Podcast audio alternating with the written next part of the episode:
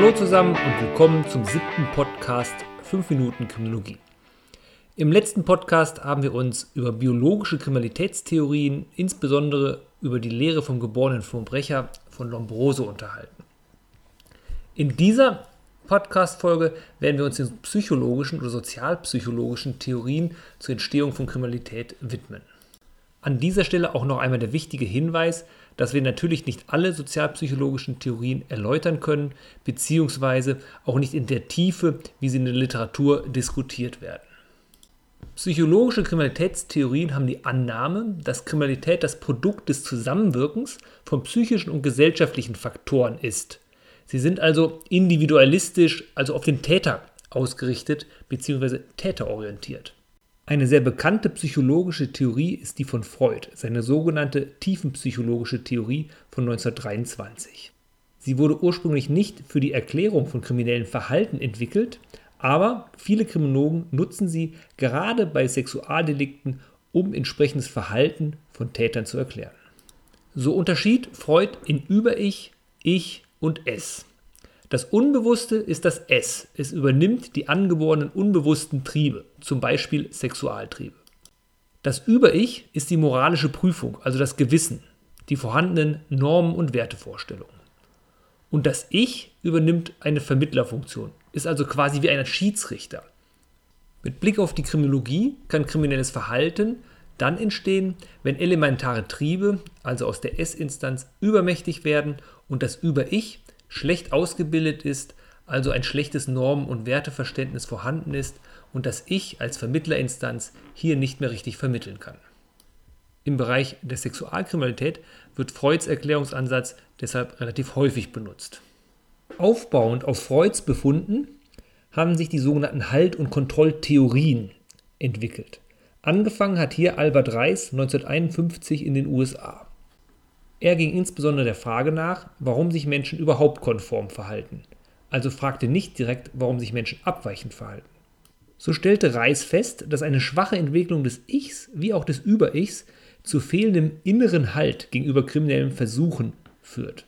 Ein praxisnahes Beispiel wäre, wenn ein Jugendlicher unter schwierigen familiären Verhältnissen aufwächst, Normen und Wertevorstellungen also im Rahmen der Sozialisation nicht richtig vermittelt werden, so würden wir von einem fehlenden inneren Halt bzw. von einem schwachen inneren Halt sprechen. Dieser schwache oder fehlende innere Halt kann dann dazu führen, dass kriminellen Reizen nicht widerstanden werden kann und der Jugendliche in einem Supermarkt zum Beispiel etwas entwendet. Jetzt haben wir aber die ganze Zeit nur vor einem inneren Halt gesprochen. Walter Reckless, 1961 in den USA, hat deswegen die Halt- und Kontrolltheorien weiterentwickelt. Er hat den sogenannten äußeren Halt mit in die Theorien eingebaut. So ist er der Auffassung, dass ein fehlender innerer Halt, also die Selbstkontrolle, durch äußeren Halt, zum Beispiel Freunde und Familie, kriminellem Verhalten vorbeugen kann. Fehlender äußerer Halt kann durch inneren Halt wiederum kriminellem Verhalten vorbeugen. Mit der Erweiterung dieser Theorie auch auf den äußeren Halt lässt sich unter anderem erklären, warum Menschen, die in der gleichen Familie aufgewachsen sind, also den gleichen inneren Halt erfahren haben, trotzdem unterschiedliche kriminelle Karrieren einschlagen können. Der eine also kriminell wird und der andere nicht. Nämlich dann, wenn falsche Freunde zum Beispiel in die Situation mit hineinwirken. Kriminalität ist nach den Halt- und Kontrolltheorien also das Resultat schwachen inneren oder äußeren Halts. Innerhalb der psychologischen Kriminalitätstheorien gibt es natürlich noch weitere Theorien, die kriminelles Verhalten gut psychologisch erklären können. Zum Beispiel gibt es Aggressionstheorien wie die Frustrations-Aggressionshypothese oder Sündenbock-Hypothese. Oder aber es gibt sozialpsychologische Lerntheorien, die davon ausgehen, dass kriminelles Verhalten ebenso erlernt oder verstärkt werden kann wie normgerechtes Verhalten.